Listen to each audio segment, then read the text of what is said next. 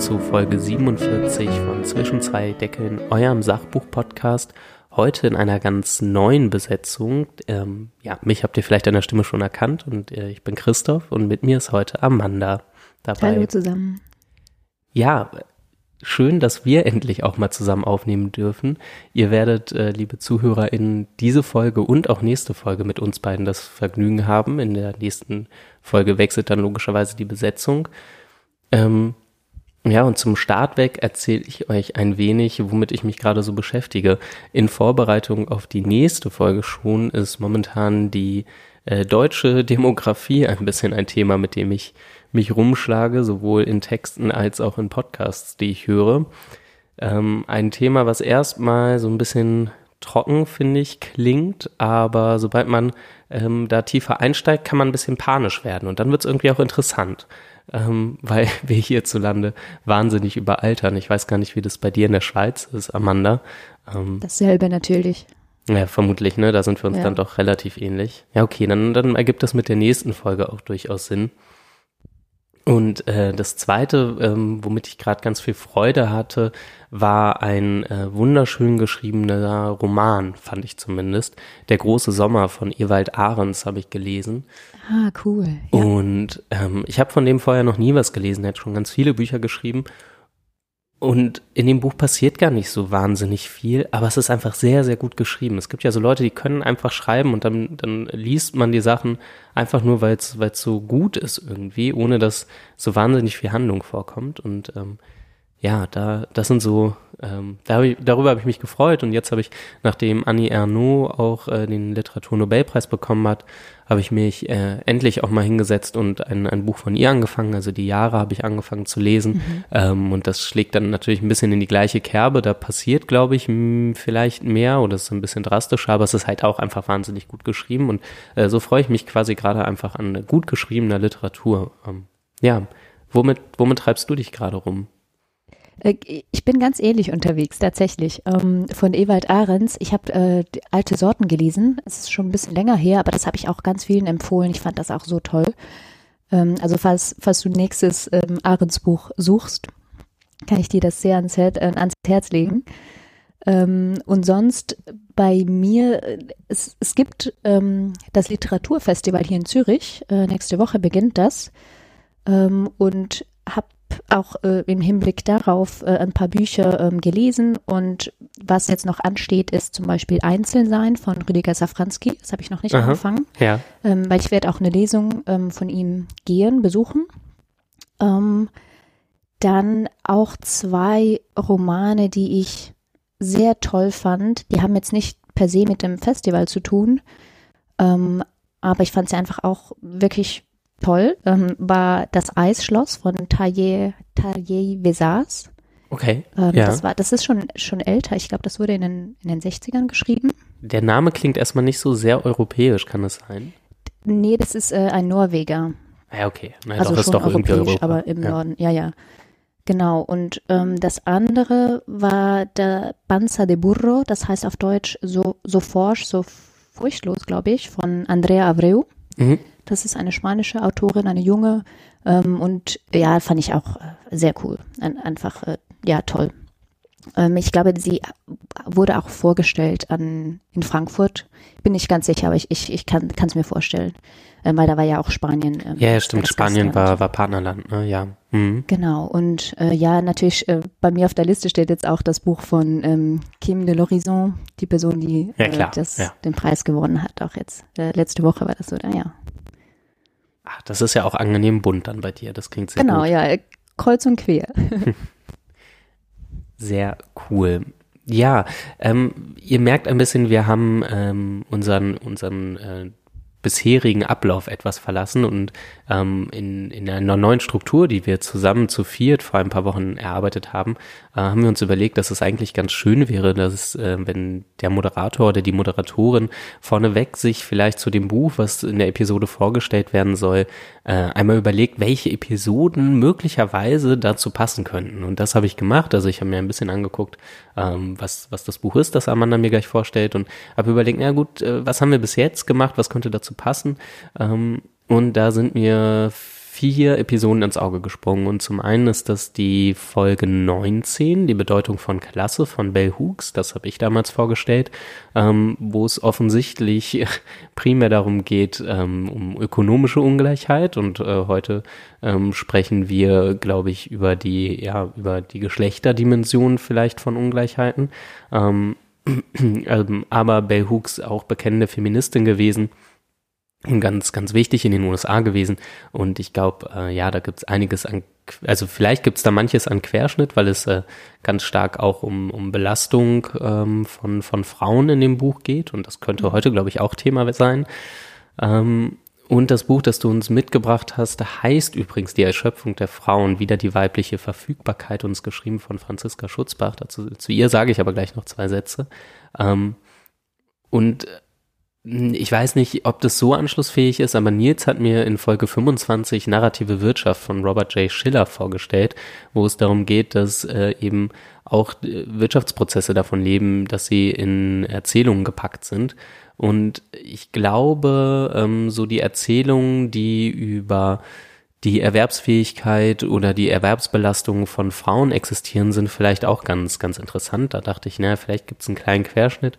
Mhm. Ähm, und dann ist ja so ein Trick vom Kapitalismus, wird zumindest manchmal so gesagt gewesen, ähm, dass man über viele Jahrzehnte, zumindest hier im Westen, hatte man so den klassischen Alleinernährer in Familien. Also man man hatte eine Familie, die Frau ähm, war tendenziell für Care- und Hausarbeit zuständig und die Männer eben für die Erwerbsarbeit. Und es war möglich im Kapitalismus mit nur einem ähm, mit nur einem Einkommen quasi eine ganze Familie zu ernähren.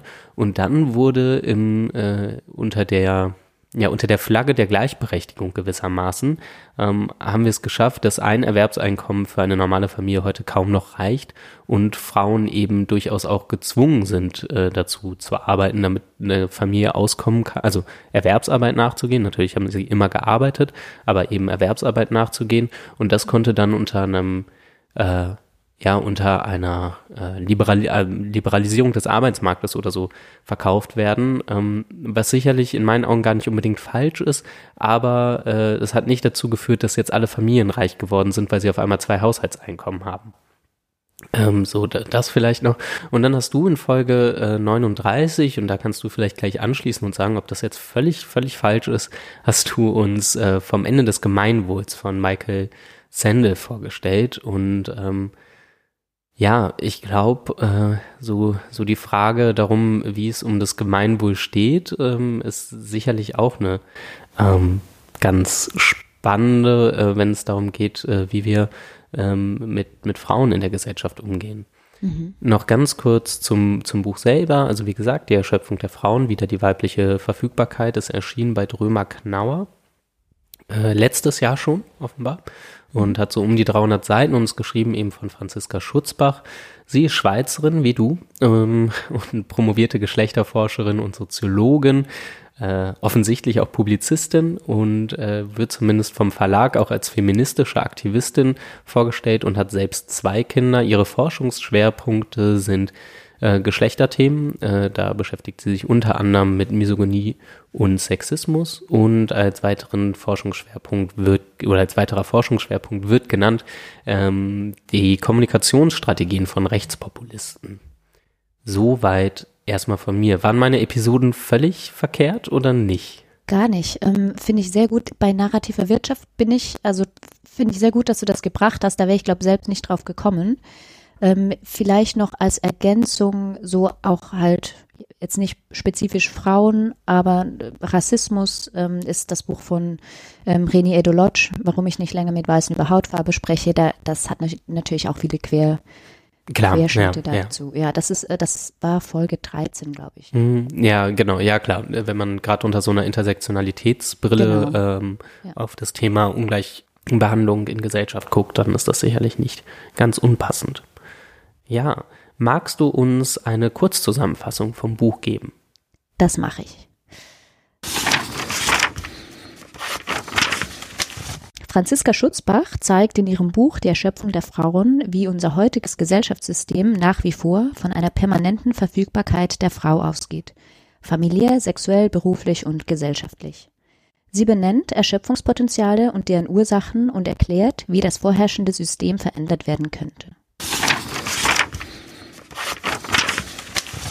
Vielen Dank.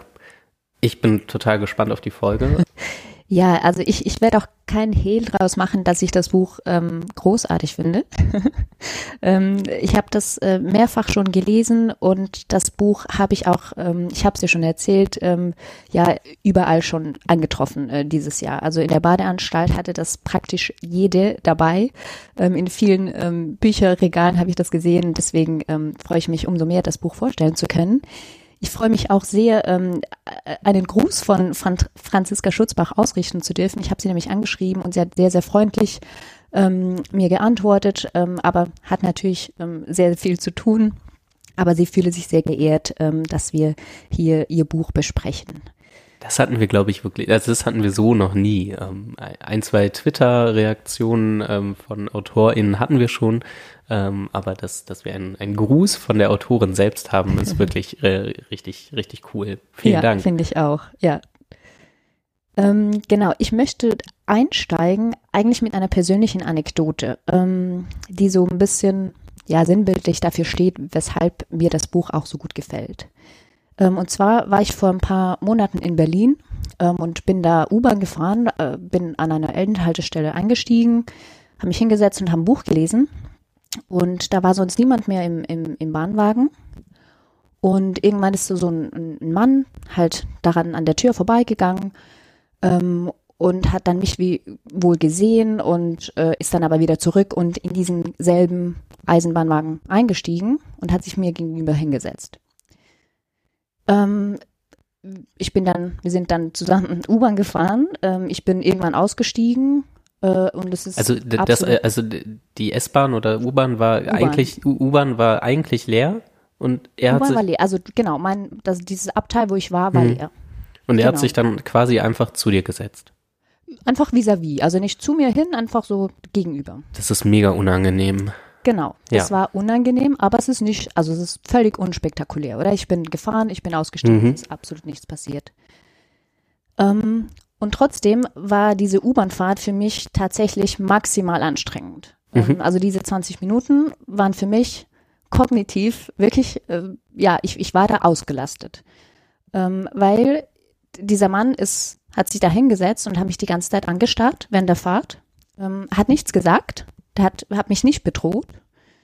Ähm, aber ich habe so, für mich musste ich dann entscheiden, okay, keine Ahnung, setz dich ein bisschen anders hin, schau, dass du ins Buch äh, guckst, mach keinen Augenkontakt, ich bin nicht oft in Berlin, wo soll ich aussteigen? Steig erst kurz, weißt du, wenn der, wenn das, wenn die Bahn schon gehalten hat, aus, ähm, wieso setzt er sich hin, wieso guckt er mich an? Vielleicht, d- d- das, das hab, man überlegt sich dann natürlich alles Mögliche, oder im schlimmsten Mhm. Fall ähm, könnte er dir was antun, physisch oder wie auch immer dich belästigen. Oder vielleicht erinnere ich ihn an seine Tochter, keine Ahnung, die er nicht mehr gesehen hat. Es kann ja alles sein. Mhm. Und diese Geschichte ähm, hat mich dann weiterhin beschäftigt, weil, weil halt einfach nichts passiert ist. Also ex post ist diese Geschichte völlig unspektakulär. Mhm. Und trotzdem, wie gesagt, hat mich das so beschäftigt.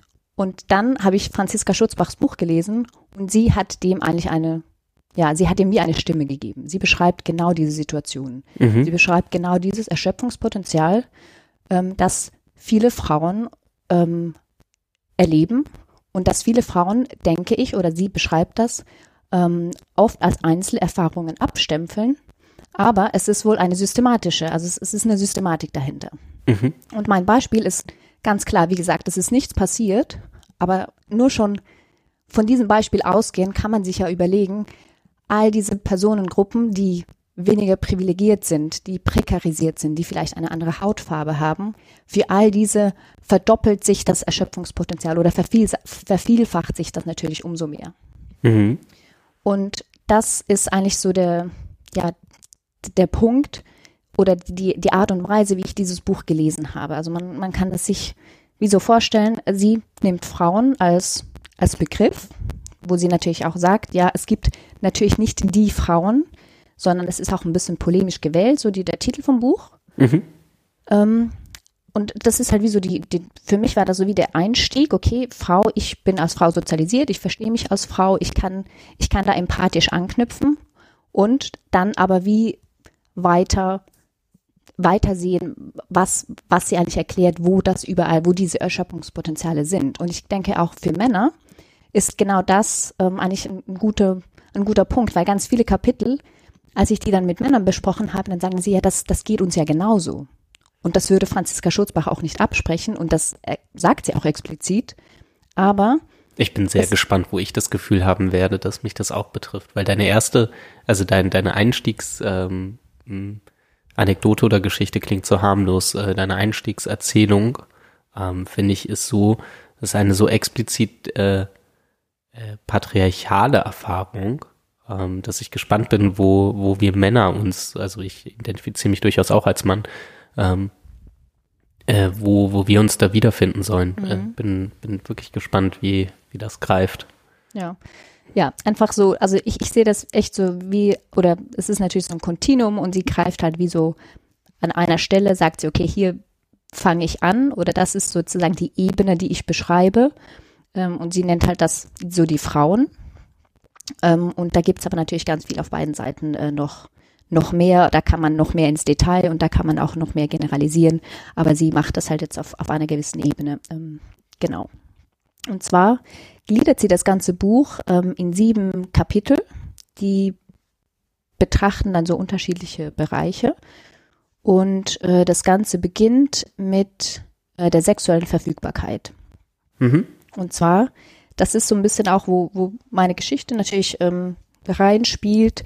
Ähm, Frauen im öffentlichen Raum oder sind einfach oft, ja, diesem, sind einfach oft Belästigungen ausgesetzt. Das Catcalling ähm, gibt es, also diese ungewollten, wie sagt man, äh, Nee, also Catcalling ist so klassisch dieses Hinterherpfeifen, oder? Ja, genau, Hinterherpfeifen ja. und einfach un ungewollte äh, Piropos heißt auf Spanisch, äh, ja, genau, einfach hinterherpfeifen oder Sprüche machen oder geile Arsch oder irgend sowas. Ja, ja. Ähm, und das ist natürlich ähm, ein, ein großes äh, da, da gibt es sehr viel äh, Erschöpfungspotenzial, einfach wegen der Tatsache, dass Frauen immer darauf reagieren müssen, oder? Also du musst ständig versuchen, die Situation einzuschätzen und du mhm. musst sie richtig einschätzen. Ja, auf jeden Fall. Ja, ja. Und äh, auch, auch jede scheinbare Nichtreaktion nach außen, also das Ignorieren ist ja äh, trotzdem mit, mit interner äh, Verarbeitung ähm, ver verbunden und äh, auch ignorieren ist ja auch Kommunikation nach außen. Also ja, du, man muss auf jeden Fall reagieren, ja. Genau, also man, man muss da drauf reagieren und man muss immer versuchen ähm, zu sehen, ja, ist das jetzt, ist das jetzt harmlos? Ähm, ist das jetzt nicht so eine schlimme Belästigung, aber ich nehme es trotzdem als Belästigung wahr? Äh, ist es tatsächlich so eine Straftat, eine Gewalttat? Und das Problem ist ein bisschen, dass bei uns, solange es keine Gewalttat oder keine Straftat ist, ähm, hat es ja wie eigentlich keine Konsequenz, außer für mich selbst. Ja, ja. Und das kann auch dazu führen, dass Frauen ähm, ja das wie äh, falsch oder sich selber oder ihr, ihr eigenes Gefühl falsch einschätzen. Also im Sinne von ja, okay, es ist ja nichts passiert, mach mal halblang oder so. Dass man sich das wie selber ein, einredet. Mhm. Und das ist genauso auch ein, natürlich ein Erschöpfungspotenzial, oder? Weil man sich immer, immer hinterfragt, ja, habe ich das jetzt richtig eingeschätzt? Habe ich, ähm, ist das wirklich nicht so schlimm? Übertreibe ich und so weiter? Das wird ja auch von außen, also ich habe ich habe ein bisschen die Hoffnung, dass das weniger wird, aber zumindest wurde das ja ganz lange auch von außen so gespiegelt. Also ich habe das, ja. das kommt ja auch nicht nur aus dem Inneren, sondern das sind ja durchaus auch äh, quasi internalisierte ähm, Mechanismen, weil nach meiner Erfahrung von, von außen ja auch häufig geäußert wird, dass das ja alles nicht so dramatisch ist und es gehört halt zu x gesellschaftlichen Anlässen dazu, ähm, dass äh, Männer nun mal so sind, spätestens wenn Alkohol geflossen ist oder so. Es gibt ja auch 17 Rechtfertigungswege, äh, die, die da immer wieder eingeschlagen werden. Ähm, und äh, oder keine Ahnung, wenn es um irgendwelche Schulvorschriften in Schulen, äh, Kleidungsvorschriften in Schulen geht, weil äh, äh, irgendwelche Schülerinnen angeblich zu äh, knappe Kleidung tragen und äh, das ähm, ja das Problem immer wieder bei bei ähm, bei Frauen oder Mädchen abgeladen wird und eben mhm. äh, nicht nicht bei den eigentlichen äh, Problemen, also den den Männern oder Männlichkeit. Ja, ganz genau. Ja, das ist natürlich dieses Männer sind halt so. Ähm, das ist natürlich sehr bequem ähm, und heißt aber auch äh, im Umkehrschluss, dass die Männer halt dann auch als Maßstab angesehen werden, oder? Also wenn sie setzen ja dann auch die Norm, wenn sie halt so sind und sich nicht ändern müssen.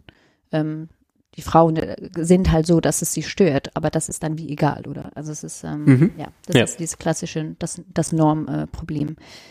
Äh, ähm, ja, und diese mit, mit diesen Situationen ähm, sagt sie dann auch, ähm, zum Beispiel eine klassische ähm, Strategie ist dann, dass man, das nennt man Fawning, ähm, von, von diesem, diese, äh, ja, dass man halt versucht, sozusagen nett zu sein, um der Aggression zu entgehen.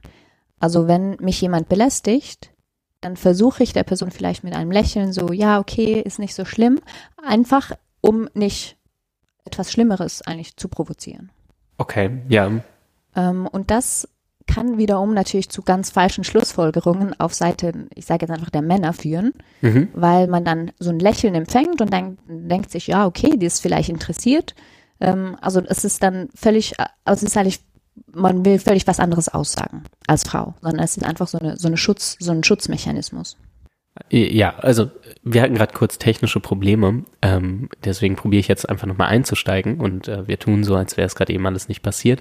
Äh, also Amanda, ich habe gesagt, ähm, dass äh, eine ähm, dass ich gemeinerweise äh, gerade fast gesagt hätte, dass ähm, so ein Lächeln oder also quasi eine, eine nicht äh, abwertende oder ähm, Reaktion dazu ähm, ja der einfache Weg in Anführungsstrichen ist, was aber eigentlich natürlich völlig falsch ist, weil es nicht der einfache Weg ist, aber der vielleicht der kürzere Weg. Und ich habe noch gesagt, dass ähm, Männer sich durch äh, ablehnende Reaktionen ja durchaus auch provoziert fühlen und das dann äh, mhm. natürlich zu einer Eskalation der Situation, die einfach schnell gefährlich werden kann, führen kann. Und ähm, ich deswegen ganz gut verstehe, wie es zu so einem ja, Lächeln oder so kommen kann.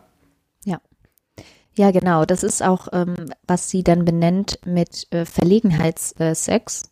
Das ist diese Cat-Person-Situation, äh, basierend auf einer, auf einer Kurzgeschichte, die äh, Cat-Person heißt, äh, wo es halt, äh, wo es darum geht, dass die, die Person, eine Frau, einfach Geschlechtsverkehr hat mit einem Mann, weil sie, sie hat eigentlich nicht wirklich Lust dazu. Es ist jetzt auch nicht sehr schlimm, also sie ist nicht davon traumatisiert, aber es ist halt einfacher als Nein zu sagen, weil man hat halt schon ein Date vorhin und man möchte jetzt da nicht so, naja, blöd dastehen, wenn man jetzt sagt, ja, eigentlich habe ich ja nicht keine Lust mit dir zu schlafen.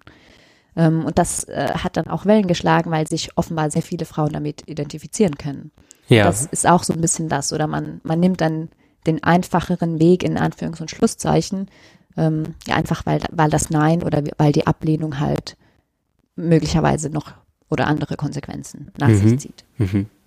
Ja, an der Stelle, äh, liebe, liebe Männer da draußen, ähm, Nein heißt Nein, ist natürlich völlig klar, aber ähm, gerade gerade wenn es um Intimität geht, äh, Ja heißt Ja und alles, was kein klares Ja ist, ist zu verstehen als Nein. Ähm, merkt's euch einfach. Genau, ja, also das ist so ähm, das ist, was sie so äh, über die sexuelle Verfügbarkeit sagt. Ähm, Im zweiten Kapitel geht es dann um, um die Ursachen des schlechten Selbstvertrauens und da geht es halt ähm, ja auch so ein bisschen geschichtlich darum, wie, wie kommt es denn dazu? Also es, es ist halt schon einfach auch ein, ein ansozialisiertes Gefühl der Minderheit vorhanden. Der Minderheit ist falsch, der, der Minderwertigkeit. Ähm, und das führt dann auch äh, auf eine Art und Weise zu diesem Stereotype Threat, also dass man wie als Frau auch selbst das Gefühl hat, es gibt gewisse Bereiche, in denen bin ich schlecht. Und das wird dann so eine, eine selbsterfüllende Prophezeiung. Mhm. Ähm, und sie sagt oder so, dass ein, mitunter ein Problem ist auch, dass dieses Element äh, der patriarchalen Macht ähm, auch einfach die Schwächung der Frauenbindung ist. Also Frauen nehmen sich, nehmen auch andere Frauen als äh, ja, schlechter wahr in, in bestimmten Bereichen als andere Männer. Oder sie, sie projizieren diesen patriarch, patriarchalen Blick auf die Frau, wie sie, wie, wie man ihn von den Männern kennt. Mhm. Ähm, und ja, ganz generell, sie macht dann verschiedene Beispiele, dass halt eben die Expertise von Frauen weniger ernst genommen ähm, wird. Äh, ja, dass das weiblich generell halt immer in Verbindung mit dem Mann gedacht wird. Ähm, ja, das, das, was man auch so ein bisschen, so ein bisschen kennt. Ähm, mhm. sie führt dann im, im dritten Kapitel das weiter aus, äh, weshalb Emanzipation so viel Kraft braucht. Und da geht es natürlich effektiv darum, dass man, dass man die Normen aufbrechen muss.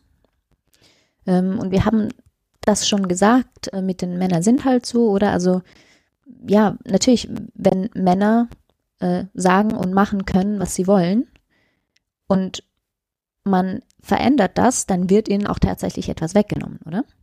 Ja, okay, ja. Und ja. zwar wird ihnen weggenommen, dass sie ähm, die Instanz sind, die fest, festlegen können, was adäquat ist, was gesagt werden darf und was die Norm ist. Mhm. Ähm, und da macht sie, und das fand ich sehr schön, weil ich habe dann gemerkt, ich bin da auch ein bisschen festgesetzt in, in gewissen Vorstellungen oder ich, ich habe mir das noch nie so noch nie so überlegt, dass sie sagt, natürlich, wenn, wenn es, wenn es mehr Teilhabe gibt, dann führt das auch tatsächlich zu mehr Verteilungs- und Interessenskonflikten. Das wird dann nicht harmonischer. Oh ja, ja, ja, das Argument, ich weiß gar nicht, wo ich das mal gehört habe, aber genau, das habe ich, das habe ich schon mal gehört, das Argument ist, ähm, also da, da war es quasi der, äh, der andere Ausgangspunkt und da ging es darum, dass es mehr Konflikte in der Gesellschaft gibt und das ein Anzeichen dafür sein kann, dass es eventuell mehr ähm, Gleichberechtigung unter verschiedenen Gruppen in der Gesellschaft gibt, weil eben mehr äh, Personengruppen dazu in der Lage sind, ihre eigenen Standpunkte zum Ausdruck zu bringen und äh, mhm. ja, genau, dass äh, quasi Konfliktarmut kein Zeichen für Gleichheit ist, sondern besonders, äh, also dass Konflikte, die vernünftig ausgetragen sind, etc., äh, ein, ein Beispiel für äh, Gleichberechtigung verschiedener Gruppen sein kann. Genau. Ähm, und sie macht dann das eigentlich noch weiter und sagt, ähm, sagt dann einfach, ja, dass dieses Schreckgespenst, auch in Anführungs- und Schlu Schlusszeichen, ähm, der Homosexualisierung in der Gesellschaft, das ist natürlich total korrekt. Also man muss ja nicht, ähm, das, das, das führt ja dazu, dass wenn wir das akzeptieren, wenn wir Queerness akzeptieren, dass natürlich auch viel mehr Personen ähm, das dann ausleben können. Mhm. Also es führt tatsächlich zu einer wenn wir, wenn wir jetzt das auf, auf Homosexualität beziehen, zu einer vermehrten Homosexualisierung. Ja, ja. Ähm, und diese Gedanke finde ich, finde ich super, weil das ist halt ähm, oft, oder ich habe das Gefühl, ich, ich lese das oft, dass man sagt, ja, keine Ahnung, das sind halt diese fünf Prozent oder diese zehn Prozent, wie auch immer, und das ist dann so stabil. Ja. Nee, das, es geht ja darum, die Gesellschaftsstruktur an und für sich zu verändern ähm, und die Frage ist, weshalb wir das als negativ empfinden. Mhm. Und das ist ja das Problem, oder? Weil diese Normen, die erodieren, wenn es dazu kommt, also die, die aktuellen Normen. Ähm, und das finde ich ein sehr, sehr schönen Gedanke. Ja. In irgendeiner der letzten Folgen von Last Week Tonight äh, von und mit John Oliver, ähm, da ging es auch darum und um den Prozentsatz von queeren Personen in der Gesellschaft und äh, da war ein ganz spannender Vergleich zu ähm, Linkshändern in der G Gesellschaft. Ähm, es gab ja ganz lange diese Rechtschreibgebote in der Schule, ich glaube in mhm. verschiedensten Ländern der Welt und als das äh, gelockert wurde, gab es auf einmal viel mehr Linkshänder innen äh, äh in den unter also in den verschiedensten Ländern der Welt, aber mhm. eben im, inklusive der Plateaubildung. Ich glaube, es gibt so um die 10% LinkshänderInnen oder so. Äh, und das ist natürlich dann schlagartig angestiegen, äh, ist dann aber irgendwann halt auf einem stabilen Level, hat sich das eingependelt, nachdem dieses Rechtschreibgebot ähm, äh, gefallen ist. Und da okay. ist dann ja die, die spannende, also was, was glaubst du, wie sieht Frau Schutzbach das? Äh, wäre, ist das im, im Kontext von LGBTQIA-Identifizierung ähnlich oder ähm, also meinst du, sie würde auch so eine Plateaubildung unterstellen irgendwann, wenn wir mal in einer freien Gesellschaft äh, irgendwann leben oder ähm, Weiß ich nicht, macht sie keine Aussage zu dem Buch. Ähm, ich kann mir aber, ich, ich stelle es mir dann halt einfach auch so ein bisschen schwierig vor, dass, also wenn wir dann von, von Fluidität ausgehen, dann ist es ja immer, wenn du so eine Erhebung machst, dann ist es ja einfach ein Querschnitt, oder? Also mhm. dann, ja, ich weiß halt nicht, wie das dann effektiv, ob, ob das dann aussagekräftig ist. Wenn ich sage, ja, vielleicht verstehe ich mich jetzt so und in 20 Jahren dann halt anders, weil einfach weil es möglich ist, weil ich kann. Ja, ich weiß nicht, ob, da, ob das dann wirklich zu so einem Plateau kommt. Keine Ahnung. Sie sagt, sie sagt nichts drüber. Ja, das Interesse an der Fragestellung dahinter ist ja vielleicht auch schon problematisch, weil es ja irgendwie ja. unterstellt, dass es so eine, also dass es wichtig ist zu wissen, welchen ja, Anteil an der Bevölkerung das hat. Also vielleicht ist der ganze Gedankengang auch etwas verworren. Ähm, ja. Also man nimmt ja quasi die Sorge, dass, dass es ganz viele Personen ähm, mit queerer Identität geben könnte, dass das ein Problem sein könnte. Die Sorge nimmt man ja auf eine Art fast ernst, wenn man dieser Frage nachgeht. Also vielleicht. Ja, das stimmt. Ähm, ja. ja, vielleicht sollte es mich einfach gar nicht interessieren. ähm, ja, sie sagt auch ähm, in Bezug auf jetzt äh, Männer äh, und Frauen, dass es, ähm, dass das Weibliche ja ganz oft so als als negativ als Negativpause genommen wird. Also dass Männerorte eigentlich wie davon äh, leben oder dass es Voraussetzung ist, ähm, dass das Weibliche ausgeschlossen wird, weil die sonst nicht funktionieren. Oder? Also dann nehmen wir zum Beispiel das Militär wird, wurde das ja oft so mhm. gesagt. Ähm, oder auch, es gibt ja auch verschiedene so ähm, Zusammenschlüsse, die halt dann ganz nur, also nur Männern vorbehalten sind. So im Sinne von, ja, das Weibliche stört dann. Ja, oder das Weibliche kann das gar nicht. Oder wir, wir schützen auch das, also was es ja auch gibt, ist dieses Schutznarrativ. Also äh, die versammelte Weiblichkeit äh, kann vielleicht kein Militär, aber netterweise sollte sie vielleicht auch nicht, weil es ist gar nicht gut fürs Militär. Also ja, es ist genau. nicht gut für, für die Frauen, wenn Stimmt, sie, wenn sie dahin gehen. Ja. ja.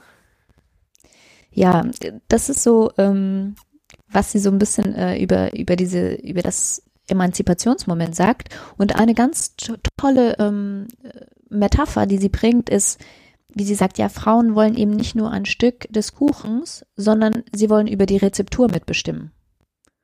Und das finde ich cool, das stimmt natürlich, oder? Also es ja, ist eben nicht ja. nur, wir wollen ein bisschen mit, mit äh, machen da, so wie ihr das macht, sondern wir wollen halt die Normen verändern.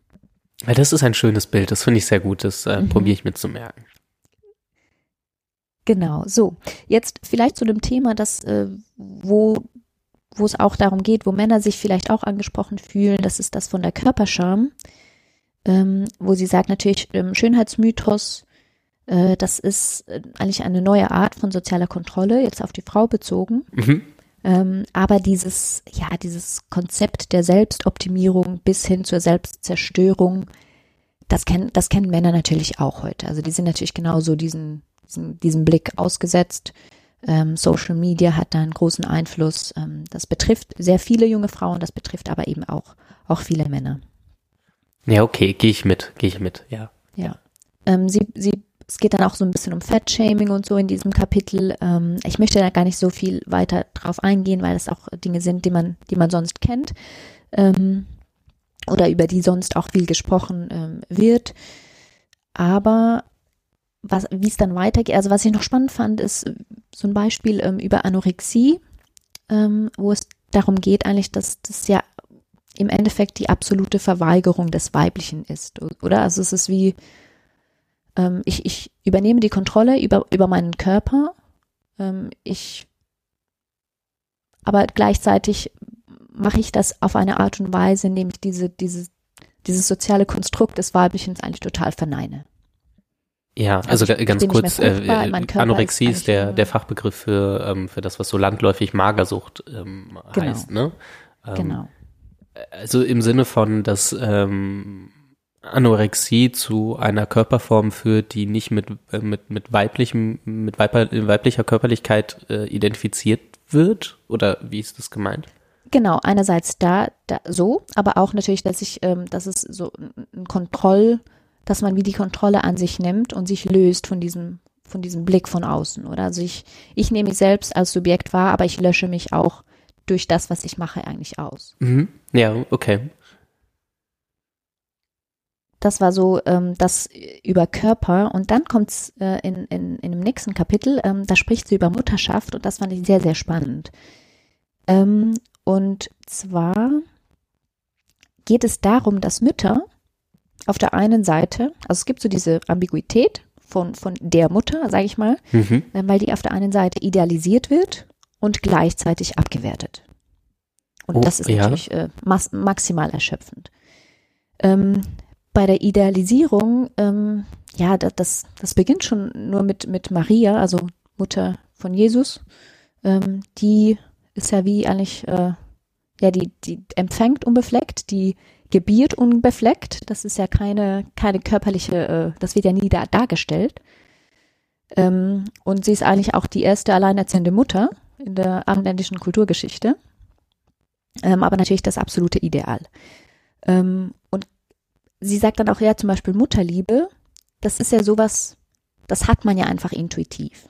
Und das ist bedingungslos. Mhm. Und das ist auch zeitlich unbegrenzt. Ja. Also ich, ja. ich muss als Mutter mein Kind eigentlich zu jedem Zeitpunkt immer gleich lieben. So, Mhm. Das ist die Voraussetzung. Ähm, und das ist eigentlich, also das, diese Pausenlosigkeit, das ist einfach erschöpfend. Natürlich, das, das, das ist klar. Das, äh, wenn man sich das so überlegt, dann, ähm, dann, dann ist das einleuchtend. Ähm, aber gleichzeitig führt diese Pausenlosigkeit und diese ständige, diese ständige, ähm, dieses Dasein ähm, wird auch, wird trotzdem abgewertet.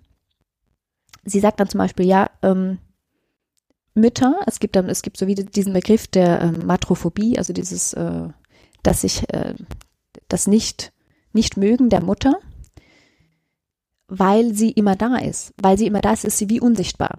Oder also der, der Vater oder die Vaterfigur, die ab und zu mal kommt und dann vielleicht na was Tolles machen kann, ja. ähm, die wird, die sticht dann viel eher heraus und die Mutter, die halt eigentlich alles meistert und alles schultert, ähm, die ist nicht, die ist nicht da. Oder die wird nicht wahrgenommen. Ja, Die ist ja normal, ne? Die ist ja immer Die ist- da. Genau, Ja. genau. Ähm, die Abwertung äh, passiert auch äh, durch, ja, durch äh, Körperlichkeit, Mutterschaft. Das hat halt, hat halt wie keinen Platz ähm, in, in, in, in einer männerdominierten Welt. Oder wie, wie gesagt, also die Maria, die, die gebiert, äh, ohne dass man das mitkriegt. Ähm, und sie, sie macht dann auch so ein, ein Beispiel zum Beispiel mit, mit ähm, Hobbes, äh, also Thomas Hobbes, ähm, und der Naturzustand, wie, wie man davon ausgeht, ja, dass die Menschen einfach so aus dem Boden ploppen. So ohne Mutter, ohne Geburt, ohne, ohne großgezogen zu werden. Und das ist natürlich völliger Quatsch. Ähm, also diese, dieses ganze äh, Konstrukt, auch das ökonomische Konstrukt des Homo economicus, Ja. das, das negiert einfach all, all diese Aspekte, die man, ja, die, die man, die man eigentlich benötigt, damit das überhaupt funktioniert. Mhm. Ja, find, ist spannend auf jeden Fall. Ja, finde ich, finde ich gut. Also nicht gut, aber interessant. Das, das Konzept von, von der guten Mutter auch sprachlich beinhaltet das ja eigentlich schon so, dass die, das Schuld, die Schuld und das Scheitern. Ähm, das sagt sie auch so. Äh, und, und gleichzeitig ist es halt auch heutzutage sehr, ja, man, man hat wie dieses Dogma des glücklichen Kindes oder so Kinder. Ähm, man kann ja nicht mehr einfach Kinder haben, sondern das müssen glückliche, gesunde, erfolgreiche Kinder sein. Und sie sagt auch, dieses, das Kind an sich ähm, ist eigentlich eine moralische Instanz für, für die Erfolgsbiografie von Eltern, aber spezifisch auch für, für die Erfolgsbiografie von Frauen. Ah, Das eigene Kind muss gelingen, quasi. Genau, Ja. genau. Das eigene Kind muss gelingen und wenn es nicht gelingt, dann fällt das halt oft eher auf die Frau zurück als auf den Mann. Oh, ja, ja, das stimmt vermutlich. Ah. Ähm, Was ich auch interessant finde an diesem Mutter, an, an dieser Begrifflichkeit der, der Mutter, ist andersrum ja aber auch, dass äh, wenn es um die Abwertung von Frauen durch Männer geht, ähm, ganz häufig die, ein, die einzige, also die eigene Mutter wird hochgehalten, um andere Frauen abzuwerten. Also die eigene Mutter ist die einzige Frau, die eigentlich in, in Ordnung und liebenswert ist. Äh, und alle anderen ähm, Frauen sind, sind äh, minderwertige Personen im Prinzip. Das, das gibt's ja auch noch. Also ähm, fällt mir dazu gerade nur noch ein, dass das dass auch, äh, dass man da, also man kann, kann das Muttersein in alle möglichen Richtungen verdrehen und benutzen, äh, je nachdem, wem man gerade schaden möchte als Mann. Ja, total. Das stimmt, ja. Ähm, ja, dieses, äh, ja, dieses Muttersein oder diese, dieses Er- Erfolgsnarrativ, ähm, sagt sie auch, äh, das ist halt auch sehr erschöpfend, weil das ist so ein bisschen unser, un, unser zeitgenössisches äh, Dogma. Ja, die Krise hat mich stark gemacht, oder? Also ich, ich, ich darf ja nicht sagen, ich bin total erschöpft und ich finde alles eigentlich äh, mega anstrengend, wenn ich das nicht irgendwie so drehen kann, dass ich daraus was Positives ziehe. Mhm. Ja. Und da, was ich dann sehr, sehr spannend fand, ähm, ist, wie es darum, wo sie dann ähm, ähm, über, über queeres Elternsein spricht und das ist schon, äh, wenn man sich das vor Augen führt, ja, finde ich schon beeindruckend, was das für, für ein Erschöpfungspotenzial mit sich bringt. Man, wenn man sich da ähm, überlegt, nur schon bis man ein Kind haben kann als ja. homosexuelles Paar, das ist ja schon ziemlich ein, ein Prozess, je nachdem. Ähm, und dann muss man ja wie der Gesellschaft so ein bisschen beweisen, dass das Kind auch keinen Schaden davon trägt. Das jetzt oh ja, oh, vielleicht, ja, ja, ja. oder? Also es ist ja nicht, das Kind muss ja dann auch einfach wirklich gelingen, so mhm. Anführungs- und Schlusszeichen. Und gleichzeitig muss man ja auch immer total glücklich sein, weil man wollte das ja unbedingt. Ja, du stimmt. darfst ja dann als queere Eltern nicht sagen, boah, echt, ja, geht, geht, geht eigentlich nicht mehr, sondern da, da musst du immer ja, musst, man hat so viel auf sich sein, genommen. Ihr, ihr wolltet ja, euer Kinderwunsch genau. war doch so stark, dass ihr das ja, ihr musstet das ja unbedingt umsetzen. Genau. Ähm, oh Gott, da habe ich ja. mir nicht so drüber nachgedacht. Ja, ich auch nicht. Das ist ja, äh, finde ich, äh, boah, ja, es klingt ganz, ganz anstrengend.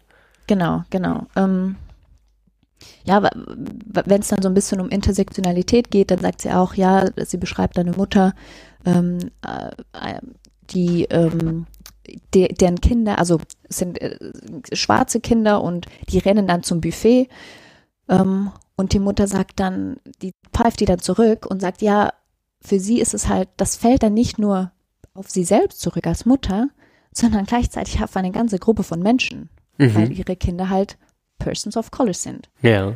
Ähm, und das ist dann auch wieder so ein Punkt, oder? Also es ist ein, einerseits versucht sie eine gute Mutter zu sein, aber hat dann noch zusätzlich diese Mehrbelastung, dass sie halt von außen einfach als Repräsentantin von einer ganzen, ja, Gruppe von Menschen eigentlich angesehen wird. Mhm. Ähm, ja, das finde ich halt schon auch, äh, ja, ist schon auch krass, einfach wie wieder, wieder so viel zusammenkommen kann. Mhm. Ich glaube, gleiches äh, in der, ähm, gerade so was dieses, äh, du musst so begeistert sein, weil du jetzt Elternteil bist. Das gilt natürlich auch für, ähm, für Eltern, die alleine Elternteil geworden sind. Das gibt's ja auch, mhm. ne? Ich, ja. Also ähm, da weiß ich nicht genau, ob das unter queere Elternschaft fällt, aber quasi gewollte Alleinerziehung, ähm, wenn man, mhm. wenn man als äh, ja einfach alleinstehende Person äh, eben ein, ein Kind großzieht, da wird, wird sicherlich die, die gleichen Probleme geben. Oder die gleichen Erschöpfungssymptome. Ja. Ja, ja, bestimmt. Ähm, ja, sie noch vielleicht äh, das letzte so zur Mutterschaft. Ähm, sie sagt, das ist, Mutterschaft ist natürlich keine oder ist keine natürliche Berufung, mhm. so, ähm, sondern die Natur, die schreibt eigentlich nur vor, dass das Kind stirbt, wenn sich niemand kümmert, sonst nichts. Mhm. Und das finde ich auch ein sehr guter Gedanke, weil ähm, ich merke das schon auch so mit, mit Freunden, die Kinder haben. Man hat halt wie so eine Vorstellung, was das Beste ist für das Kind. Ja. Und das muss ja auch gar nicht falsch sein, aber der Output ist ja gar nicht klar, den wir eigentlich, den wir uns wünschen, oder? Also es, wenn es einfach ums Überleben geht, dann brauchen Kinder nicht so viel, außer dass sich eben halt jemand kümmert. Mhm. Ähm, und, und da macht man sich halt schon auch oft einen großen Stress, wenn man, ähm, ja, wenn man, wenn man sich da ansieht, was auch Insta, was, was da alles für, für Theorien kursieren und was jetzt das Beste für mein Kind ist und was gar nicht geht und so weiter. Ähm, das ist halt, und das betrifft nicht nur Frauen, äh, sondern natürlich Eltern im, im, im Generellen. Ähm, ja, dass man, dass man dieses perfekte Kind äh, ja, haben muss oder ihm ja. alles bieten muss. Ich finde, da wird wieder deutlich, ähm, wie herausfordernd einfach die Verfügbarkeit von Wissen sein kann. Also mhm. in einer Gesellschaft äh, äh, vielleicht meiner Großeltern, würde ich mal so grob überschlagen, oder vielleicht auch noch meiner Eltern, ähm, würde ich mal denken, wurde deutlich intuitiver erzogen, so vielleicht. Mhm. Ähm, was sicherlich nicht immer glücklich gewesen ist. Also waren nicht nur tolle Erziehungsentscheid Erziehung, Erziehungsentscheidungen dabei, äh, mhm. wenn ich so in meiner Familie rumhöre. Äh, aber sicherlich ähm, wurde da mit einer gewissen ähm, intuitiven Überzeugung einfach getan, was man für richtig gehalten hat. Und ähm, jetzt steht man sicherlich davor, dass man ähm, vielleicht auch mit, mit einem Bildungszuwachs in der Gesellschaft ähm, in der Lage ist, sich zu informieren und dann wird man damit konfrontiert werden, dass es 17 Theorien gibt, wie man sich richtig verhält ähm, und man nicht mehr nur auf sein Bauchgefühl und vielleicht die drei Personen im Umfeld hören kann. Also ähm, ja, äh, also quasi die, die Gestalt, also enorme neue Anforderungen an einen selbst, dadurch, dass man weiß, dass das Wissen da draußen irgendwie existiert. Äh, Gibt es ja auch, finde ich, so eine ja so einen impliziten Aufruf, sich damit auseinanderzusetzen, damit man, äh, man hätte ja irgendwas besser wissen können und wenn man sich das dann nicht aneignet, ist das, vielleicht fühlt sich das ja auch fahrlässig an. Stelle ich mir total anspruchsvoll vor. Ja. Ja, total. Ja, ähm, sie macht noch äh, eine Bemerkung, nicht, nicht eine Bemerkung, sie, sie führt das aus natürlich, ähm, wo es darum geht, was es eigentlich heißt, Mutter zu sein. Und das fand ich auch sehr, ja, auch sehr bedrückend, weil wir sprechen hier natürlich von, von den Frauen, die, die Mütter sein können und dann darin die Erschöpfung erleben. Aber es gibt natürlich auch ganz viele Menschen, die, denen das Muttersein abgesprochen wird. Einfach, weil sie vielleicht nicht, ähm, ja, diese Mutterfigur verkörpern, die wir uns vorstellen oder die wir normativ ähm, erwarten äh, in, in einer Gesellschaft. Ähm, sei es, weil, weil ich vielleicht eine asylsuchende Person bin und es einfach nicht gewollt ist, dass ich hier Kinder kriege, zum Beispiel. Mhm. Ähm, aber auch natürlich historisch gesehen ähm, Zwangssterilisierungen etc. Also es gibt natürlich viele Menschen, die für die ist Muttersein nicht etwas Gegebenes und das Erschöpfungspotenzial liegt darin, dass ich es nicht sein kann oder nicht sein darf. Ja. Ähm, und, und genauso kann ich dann die Erfüllung äh, darin sehen, ähm, dass ich dann Mutter bin. Also das ist natürlich schon auch, ja, ich, ich fand das sehr, sehr gut und wichtig, dass sie das äh, herausgestellt hat. Mhm ich sehe auch große Erschöpfungspotenziale da drin, nicht Mutter sein zu wollen. Also ja, ähm, genau. ich glaube, das geht vielleicht im begrenzten Umfang generell für Personen, die sich dagegen entscheiden, Eltern zu werden, also auch für Nicht-Frauen. Aber mhm. glaube ich eben ganz besonders für, für, ähm, für weiblich geleben, äh, gelesene Personen, ähm, wenn man sich dagegen entscheidet, äh, Elternteil zu werden, ähm, wird man, glaube ich, auch alle drei Meter damit konfrontiert und wieso und weshalb, warum und muss sich rechtfertigen und erklären und äh, kann sich dann natürlich, glaube ich, auch andauernd selbst fragen, ob das denn jetzt die richtige Lebensentscheidung war oder nicht, weil die ist ja im Vergleich dazu, dass man Kinder bekommen hat, ähm, bis zu einem gewissen Grad revidierbar. Also ja. wenn du erstmal Kinder bekommen hast, dann hast du diese Kinder, da kommst du so schnell nicht wieder hinter zurück oder so einfach. Mhm. Aber wenn du dich dagegen entschieden hast, Kinder zu kriegen, kannst du das ja sehr lange hinterfragen und ähm, im Zweifel dich ja auch noch umentscheiden. Und erstmal dann mit der mit der Entscheidung quasi ähm, ja zufrieden zu sein, stelle ich mir auch gar nicht so einfach vor. Mhm. Ja, ja, stimmt. Ähm, ja, das ist ein guter Punkt. Das, das erwähnt sie, glaube ich, nicht so explizit, aber da, da hast du total recht, natürlich. Ähm, das kommt, kommt ähm, immer, immer mehr auch, äh, wird natürlich auch immer mehr zum Thema, eben nicht, nicht Eltern sein wollen, was es, was es dann bedeutet. Ähm, so, jetzt, es geht in den letzten zwei Kapiteln geht es ähm, einerseits um emotionale Verausgabung im Beruf. Ähm, da sagt sie, ja, viele, viele Dinge, ähm, die Frauen im Beruf machen, ist halt nicht nur was, was, was die Arbeit tatsächlich von ihnen fordert, sondern es ist auch sehr viel Emotionsarbeit dabei. Also Frauen werden immer noch als gebende Menschen gesehen. Sie macht, ähm, ich glaube, ein Beispiel von einer, von, von einer Professorin, ähm, die halt ganz anders von den Studentinnen wahrgenommen wird, äh, wenn sie nicht empathisch ist, als jetzt ein Professor.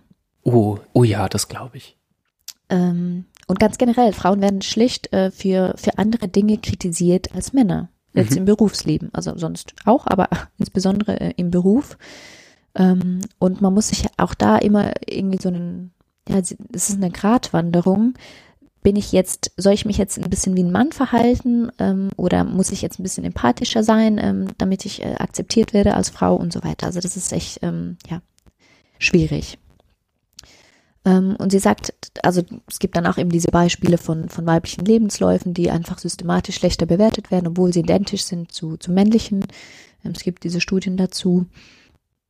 Ähm, und ja, eben ganz generell äh, diese Emotionsarbeit, aber auch diese Beziehungsarbeit heißt natürlich auch für Frauen, dass, ähm, dass wie der eigene Zeitfluss gestört ist. Oder also wenn, wenn ich jetzt ähm, angenommen, jemand kommt zu mir mit einem Problem und ich möchte mich diesem Problem vielleicht auch annehmen, ähm, dann dann kann ich das ja nicht planen. Also das, das Problem entsteht ja nicht einfach äh, ja geplant. Ähm, und da sagt sie, und das ist jetzt nicht nur im Beruf so, sondern das ist natürlich auch im Privaten so. Also wenn ich jetzt zum Beispiel ein Kind habe, da kann ich nicht einfach, äh, dass das Kind kommt halt äh, mit dem, was es braucht, zu irgendeiner Tages- und Nachtzeit, wenn es halt soweit ist. Mhm. Ähm, und sie sagt eben, im Beruf ist das genauso. Also diese Beziehungsarbeit, das heißt, der eigene Zeitfluss ist gestört oder man, man ist, man ist trotzdem irgendwie ständig verfügbar ähm, und Frauen können sich davon ähm, offenbar schlechter abgrenzen als Männer. Und gleichzeitig ist es auch etwas, ähm, ist es ja auch etwas Gutes. Also sie sagt ganz explizit, Emotionsarbeit, Beziehungsarbeit, das muss ja getan werden. Das ist ja toll, dass es das gibt. Ja. Das Problem ist natürlich, dass man das einfach den Frauen zuschiebt. Also dass wie klar ist, dass halt die Frau die Geburtstagskarte organisiert oder dass ähm, ja die Frau im Büro halt Kuchen bringt und so weiter. Mhm. Aber nicht, dass es an und für sich ähm, schlecht ist. Ja, interessant. Ich, ähm, wenn ich ihn finde, verlinke ich einen Artikel dazu, ähm, der ist irgendwie in die Richtung überschrieben, sieben Wege, äh, wie man Care-Arbeit ohne großen Aufwand ähm, abnehmen kann. Irgendwie so. Also okay. Ähm, und da sind so eine sehr, sehr pragmatische Handreichungen und sind so Dinge wie, du überlegst, ob du den Müll rausbringen sollst, so frag halt nicht, ob du ihn rausbringen sollst, sondern mach's einfach. Ja. Äh, du überlegst, ob du vielleicht den Wocheneinkauf äh, übernehmen sollst, frag halt nicht nach, damit du das gedanklich immer wieder zum Thema machst, sondern mach es mhm. doch einfach. Also das ist so eine der, das ist so die Hauptleitlinie. Ähm, und ja, mal gucken, vielleicht, vielleicht finde ich den wieder. Äh, dann verlinke ich ihn in den Show Notes. ja, darauf geht sie dann auch so ein bisschen ähm, im, im, letzten Kapitel ein. Ähm, das heißt Mental Load in Beziehung und Familie, ähm, wo eigentlich genau das angesprochen wird. Oder dass halt äh, viele Dinge einfach Frauen haben ihre Antennen in alle Richtungen ausgestreckt. Ähm, einerseits, weil äh, sie wie die Verantwortung tragen für viele, sagen wir jetzt, wenn es jetzt um die Kinder gehen oder auch um, um Haushalt, ähm, weil auch wenn es nicht getan wird, weil das viel negativer auf sie zurückfällt als beispielsweise auf den Mann, das haben wir, hatten wir schon ähm, gesagt. Ähm, Beispiel, wenn das Kind jetzt nicht äh, ordentlich angezogen ist, ähm, dann nimmt, nimmt man das wie weniger schlimm wahr, wenn, wenn der Papa das äh, gemacht hat, als wenn die Mama das gemacht hat. Mhm. Ähm, und gleichzeitig äh, sagt sie auch, ja, viele Entscheidungen werden zwar in, heutzutage ähm, gemeinsam geteilt, äh, gemeinsam getroffen, ähm, aber ganz oft ist die Vorarbeit, damit überhaupt die Entscheidung getroffen werden konnte, wurde von den Frauen erledigt. Beispiel, wir müssen eine Kita aussuchen. Ja. Okay, am Schluss wurde die Kita zwar ein, einvernehmlich zusammen äh, ausgesucht, aber die Recherche, das Thema immer wieder aufbringen, der Zeitpunkt, wenn das getroffen werden muss, das E-Mail mhm. und so weiter, das wurde schon, das wurde halt schon erledigt. Und das ist diese Arbeit, die dann wie unsichtbar ist. Und das zweite Beispiel oder ein anderes, das sie bringt, ist ähm, Ausflug von einem Kind. Ähm, der Papa oder die, der Vater kann das, äh, bringt das Kind vielleicht und holt es wieder ab und hat sozusagen dann so dieses Projekt Ausflug gemeistert. Aber diese ganze Arbeit mit Abmachen wann und wo und das Richtige einpacken und äh, noch mit der äh, anderen, mit den anderen Eltern koordinieren und so weiter, das wurde dann wie schon erledigt. Ähm, ich sitze ja, hier nickend vor meinem Mikro, das konnte ihr nicht hören, aber ich kenne ganz, also ich kenne mehrere Paare im Umfeld, wo das ähnlich läuft, ja, ja. Und das geht, es geht ja ein bisschen in das rein, was du eben gesagt hast und auch, auch mit dem Müll oder genau, es ist halt, wenn man wenn man sich das immer wieder, ähm, ja, wenn man da ständig kognitiv damit belastet ist, sich an solche Dinge zu erinnern, ähm, dann ist das einfach ein, ja, das ist erschöpfend. Und gleichzeitig, es kommt dann eben diese, diese, diese Kritik, wo sagt, äh, die sagt, ja, äh, Frauen haben, sind auch, das ist ein bisschen selbstverschuldet oder man kann sich auch mal zurücklehnen und die Verantwortung abgeben. Und das stimmt natürlich zu einem Teil, und gleichzeitig spielt da eben die, dieses, diese Norm oder diese gesellschaftliche, ähm, dieser gesellschaftliche Blick eine große Rolle, der halt einfach so ist, ja, Frauen, die werden einfach anders bewertet. Wenn ich eine Frau bin, die meine Kinder verlässt, oder ein Mann, der seine Kinder verlässt, dann ist es einfach das, das ist einfach, das wird anders wahrgenommen.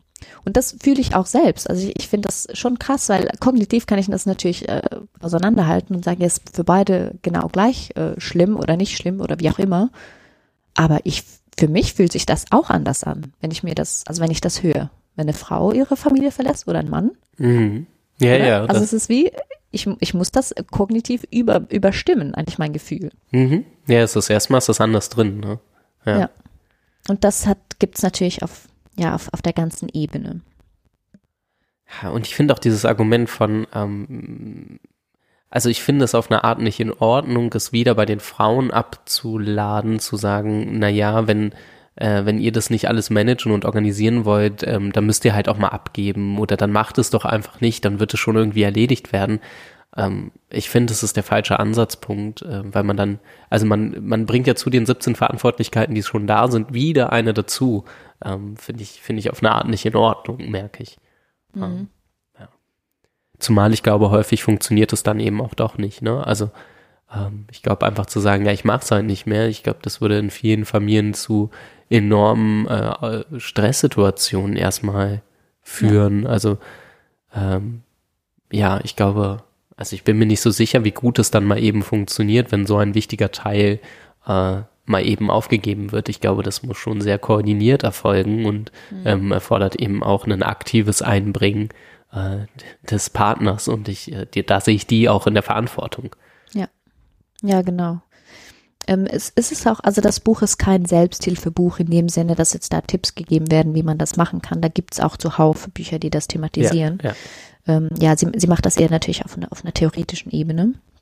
Ähm, sagt dann auch noch jetzt vielleicht die, noch das, die letzte Bemerkung zu diesem Mental Load, wo sie sagt, ähm, Männer konsumieren, in Anführungs- und Schlusszeichen, diese harmonische Zweisamkeit. Also es ist so wie, ja, Männer, die, die arbeiten, ähm, diese garstige Arbeitswelt, die, die, die müssen sich da zurechtfinden und so, und dann kommen sie ins Private und dort soll alles erfüllt werden und nichts erwartet. Mhm. Ähm, und Frauen versuchen halt dann auch oft, wenn, wenn es halt zu Disharmonien kommt, vielleicht diese anzusprechen und sich verständlich zu machen und stoßen dann oft auf, ja, auf, auf taube Ohren oder auf Ablehnung. Ähm, und ich, ich, ich finde diese Formulierung eigentlich noch gut, dieses, dieses Konsum. Und ich glaube, das, da kann man auch, ähm, ja, da findet man sich manchmal wieder.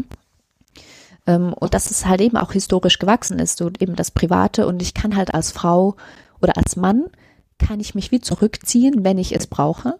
Ich kann sagen, ich muss jetzt mal, keine Ahnung, arbeiten oder meine Ruhe haben Ja, oder ich will ja. jetzt Nachrichten schauen. Und die Frauen sorgen ja wie dafür oder haben dafür gesorgt, dass man dann auch ab, abgeschottet ist. Und Frauen hatten halt bisher wie nicht diese Möglichkeit. Ja. Oder haben, haben sie immer noch nicht. Also es ist immer diese ständige Verfügbarkeit ähm, und, und ja, einfach, einfach diese Belastung und diese Doppelschicht, die Frauen ständig äh, erfüllen müssen. Ja, vielen, vielen, ich, es klang so, als wärst du am Ende deiner Buchvorstellung angekommen. Ja. ja, es, Ähm, ich, ich bin fertig. Äh, vielleicht äh, ganz am Ende, sie macht so einen Ausblick, äh, wie, wie man das ändern kann. Ähm, das Oh, mhm. gibt's ganz spannende, ähm, ja, auch äh, Theorien.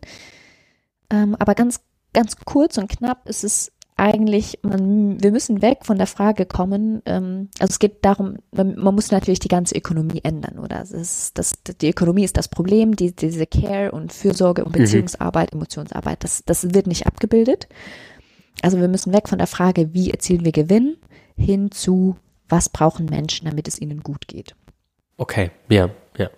Und diese Umwandlung braucht es. Ähm, und das ist sozusagen so das, ja, das, das Moment, ähm, wie wir uns auflehnen können und was wir verändern können.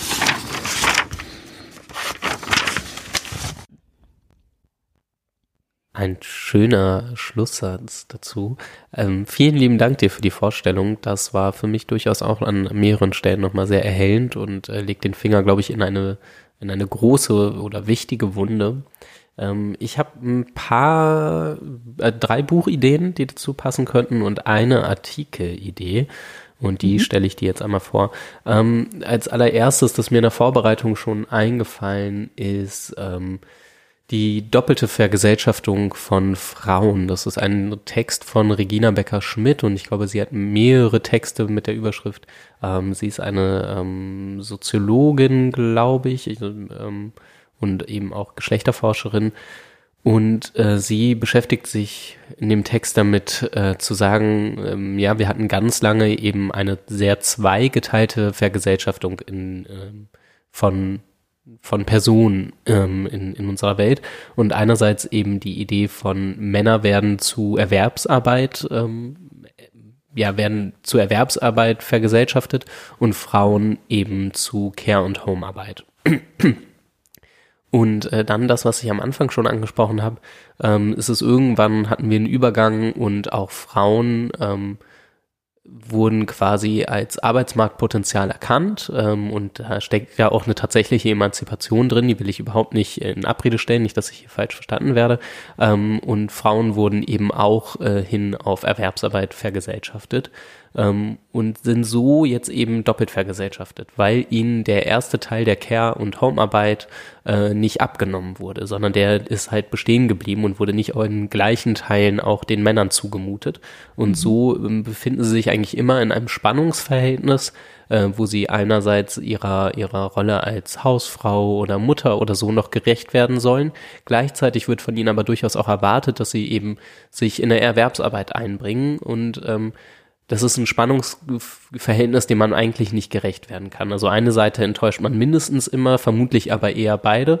Ähm, ja, und der Text ist, glaube ich, ähm, aus Anfang der 2000er und so ein bisschen ein moderner Klassiker in der Soziologie geworden oder in der Geschlechterforschung.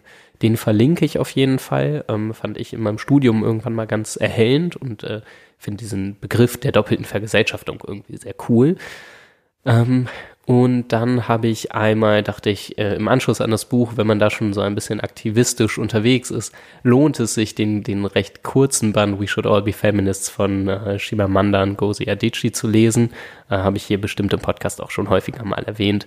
Ähm, der eben dazu aufruft, ähm, Feminismus als äh, möglich, ähm, als als Weg zur, zu einer besseren Gesellschaft für alle Gesellschaftsmitglieder zu verstehen und das eben äh, dann, da wird nochmal sehr deutlich, dass äh, moderner Feminismus sich nicht versteht als irgendwie äh, Kleinkriegen von Männern oder so, sondern eben als Projekt, das ähm, uns alle betrifft und uns alle irgendwie voranbringen kann. Ähm, dann weiß ich gar nicht so genau, wo die Assoziation herkommt, aber ich finde das Buch einfach so wahnsinnig gut und es beschreibt äh, zwei äh, im Prinzip zwei Entwicklungslinien von in, innerhalb einer Familie ähm, das ist Homecoming von Yagi Yasi. Über verschiedenste Generationen geht es um das Erleben von, von Frauen. Ähm, und äh, ja, das ist einfach ein sehr guter Roman, äh, teilweise auch sehr bedrückend. Und dann, weil du zwischendurch über Maria gesprochen hast, ähm, ich habe dieses Jahr keine Bibel von Christian Nürnberger gelesen. Und äh, das Buch ähm, geht äh, Altes und Neues Testament durch und ähm, beschreibt eben die wichtigsten Episoden immer mal und war für mich der Shortcut dafür, dass ich die Bibel immer mal äh, lesen wollte und es nie in Gänze getan habe. Und das ist eben so eine, so ein bisschen so eine Zusammenfassung mit ähm, etwas Erläuterung von Herrn Nürnberger eben dazu. Und er spricht sehr häufig über die Rolle der verschiedenen Frauen in der Bibel. Ähm, meist sind sie äh, unfruchtbar und kriegen dann trotzdem Kinder, häufig sehr alt. Ähm, mhm. Und äh, das ist auf jeden Fall großes Thema immer wieder in, in diesem Buch. Und das fand ich, fand ich ganz spannend. Da geht es dann natürlich auch viel darum, äh, was es bedeutet, Mutter zu sein. Ähm, und ja, also Frauen spielen einfach in der Bibel auch eine große Rolle und das ist mir in dem Buch irgendwie nochmal klar geworden. Und äh, ja, genau, wegen Maria musste ich dran denken. Das sind die vier Sachen, die ich mit auf den Weg geben möchte. Sehr cool, spannend. Ähm, ja, ich, ich, ich habe mich tats tatsächlich ziemlich schwer getan, äh, was ich äh, hier äh, als weiterführende Lektüre anführen möchte. Ich habe eine ziemlich lange Liste. Ähm, aber vielleicht, weil du dass äh, We Should All Be Feminist erwähnt hast, äh, das Bad Feminist von, von Roxanne Gay. Oh ja, ja. Fand ich sehr gutes Buch, ähm, wo sie sehr, auch sehr niederschwellig halt ähm, diese Probleme aufgreift und auch mit, mit sehr viel äh, Referenzen auf Popkultur und so. Ich fand das ähm, sehr toll zu lesen. Ähm, dann ein Buch, was auch äh, Schutzbach ähm, erwähnt, ist Wenn Männer mir die Welt erklären von Rebecca Solnit. Ich, mhm. ich glaube, das war ursprünglich ähm, ein Aufsatz. Ich habe aber das Buch gelesen, das fand ich auch sehr, finde ich auch sehr lesenswert. Wo es halt natürlich auch darum geht, ähm, ja, ein bisschen um dieses Mansplaining natürlich, ähm, aber auch, äh, ja, was ist eigentlich, äh, was es bedeutet und, und wie eben Frauen systematisch einfach, äh, ja, wie dieses Minderwertigkeitsgefühl bedient, bedient wird. Ähm, ein Buch, was von einem Mann geschrieben ist und ein bisschen dieses Thema geht, ist Sei kein Mann von J.J. Buller. Ähm, ist mir in den Sinn gekommen, weil der Autor ähm, auch jetzt ähm, am Schweizer, äh, am Zürcher ähm, Literaturfestival sein wird. Ich werde da auch eine, eine Veranstaltung besuchen. Ähm, und dann, was gibt's noch? Ah, was eher so in, in Richtung Daten geht, ist Unsichtbare Frauen von Caroline Criado Perez, ähm, wo es darum um diesen Datenbias äh, geht, den, der, der Frauen auch äh, strukturell eigentlich benachteiligt. Oh ja, ja. Ist das nicht in der Medizin auch voll das Thema? dass äh, ja, der, der genau. männliche Körper so als Normkörper gesehen wird und Ganz, dann man ja, genau. verschiedenste Krankheiten bei Frauen schlechter erkennt, weil alles Mögliche ja. Äh, auf Männer geeicht ist quasi. Ja, genau. Ähm, das ist, das ist ein großes Thema in der Medizin, ja. Ähm, und sie, sie macht das ein bisschen generell nicht nur medizinbezogen, aber ähm, ja, fand ich auch sehr gut. Ähm, dann ein weiteres Buch, das auch von Schutzbach erwähnt wird, ist Who Cooked Adam Smith's Dinner von Catherine Marsal, ich habe das auch schon mal erwähnt vor, vor ein paar Folgen, als ich das gelesen habe. So im Endeffekt eigentlich, äh, ja, Adam Smith hat äh, die unsichtbare Hand des Marktes äh, nicht erfunden, aber naja, geprägt. Mhm. Aber eigentlich äh, hat, hat er wie die unsichtbare Hand seiner Mutter vergessen, die halt ähm, natürlich äh, genauso notwendig war, damit äh, die Ökonomie so funktioniert, wie er sich das vorstellt. Ähm, dann Alte weiße Männer von Sophie Passmann, muss ich natürlich auch noch erwähnen. Äh, ja. Sehr amüsant äh, zu lesen. Äh, ja, und dann vielleicht noch ein, ein Comic, äh, Das Problem mit den Frauen von Jackie Fleming. Das fand ich auch, das ist auch sehr, sehr cool, sehr lustig ähm, und trotzdem, das, das lässt einem so ein bisschen ja bedrückt zurück. Auch alle Männer, die ich, denen ich das gegeben habe, das ist einfach so, ja, so, so krass, wie halt Frauen strukturell äh, benachteiligt worden sind. Nur, nur schon, wenn es darum geht, ja, ähm, Frauen konnten nicht forschen, weil sie schlicht nicht ans Mikroskop gekommen sind, weil ihre Kleider so groß waren. Also so, so, so Zeug. Mhm. Ähm, und natürlich dann äh, witzig dargestellt, weil es, weil es halt so mit, mit, mit einem Comic ist. Ähm, und dann noch, ich habe noch, äh, im Moment läuft auf Arte eine Serie Frauen im Muskelfieber das ist, äh, fand ich auch äh, ganz gut äh, zu diesem Thema passend. Das ist, äh, sind vier kurze 15-minütige ähm, Folgen.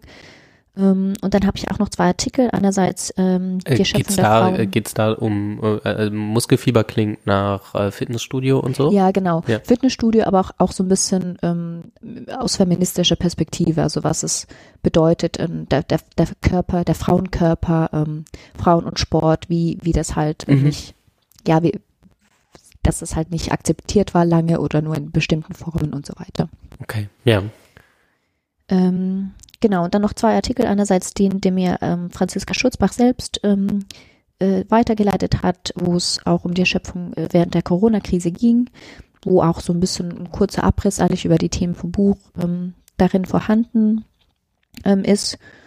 Und noch ein Artikel, der ist gestern erschienen ähm, in der NZZ von Kim de l'Horizon, wo er eigentlich einen, einen offenen Brief an unseren äh, Bundesrat äh, schreibt, ähm, der auch ganz viele Themen aufgreift. Ich finde es einfach sehr schön geschrieben und ich ähm, habe das gelesen und dachte, das muss ich, muss ich erwähnen und verlinken. Vielen Dank. Mir ist noch eine Sache eingefallen. Ich glaube, die letzten, also immer wenn ich momentan gefragt werde, verlinke ich irgendwas von äh, die 29er, diesem Podcast. Ähm, und äh, aber mir ist noch eingefallen, weil wir über Schönheitsoperationen bei Männern ja auch gesprochen haben. Ähm, die berichten in einer Folge relativ ausführlich zu äh, ja selbigen bei relativ jungen Männern und geht auch um äh, besonders harte Kaugummis, die von äh, jungen Männern gekaut werden, damit die Jawline besonders heraussticht und so, damit ah, man den Muskel äh, im Gesicht trainieren kann und so, damit das, ja, ja, damit das Kinn dann besonders männlich wird und so und die Äh, ja, genau. Ähm, wenn ich die Folge, doch, die finde ich bestimmt wieder, muss ich ein bisschen suchen, dann verlinke ich äh, da inklusive Timestamp. Da müsst ihr nicht die ganzen drei oder vier Stunden hören, aber den, der Part passt, glaube ich, ganz gut. Sehr gut. Ja, damit sind wir dann am Ende dieser Folge angekommen und ich freue mich, wenn ihr uns auf unserer Webseite besucht, uns vielleicht einen kleinen Kommentar hier auf unserer Webseite hinterlasst dazu, ähm, wie euch die Folge gefallen hat. Ähm, oder ihr besucht uns auf Social Media. Wir sind auf Twitter und auf Instagram unter @deckeln zu finden und auch bei Facebook laufen wir unter zwischen zwei Deckeln.